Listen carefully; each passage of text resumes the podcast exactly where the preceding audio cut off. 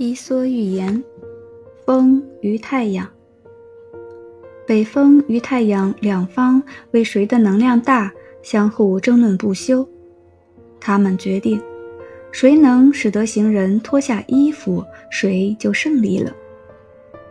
北风一开始就猛烈地刮，路上的行人紧紧裹住自己的衣服，风见此刮得更猛。行人冷得发抖，便添加更多衣服。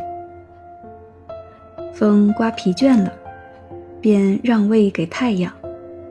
太阳最初把温和的阳光洒向行人，行人脱掉了添加的衣服。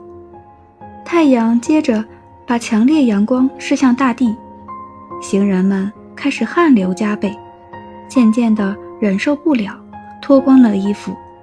跳到了旁边的河里去洗澡。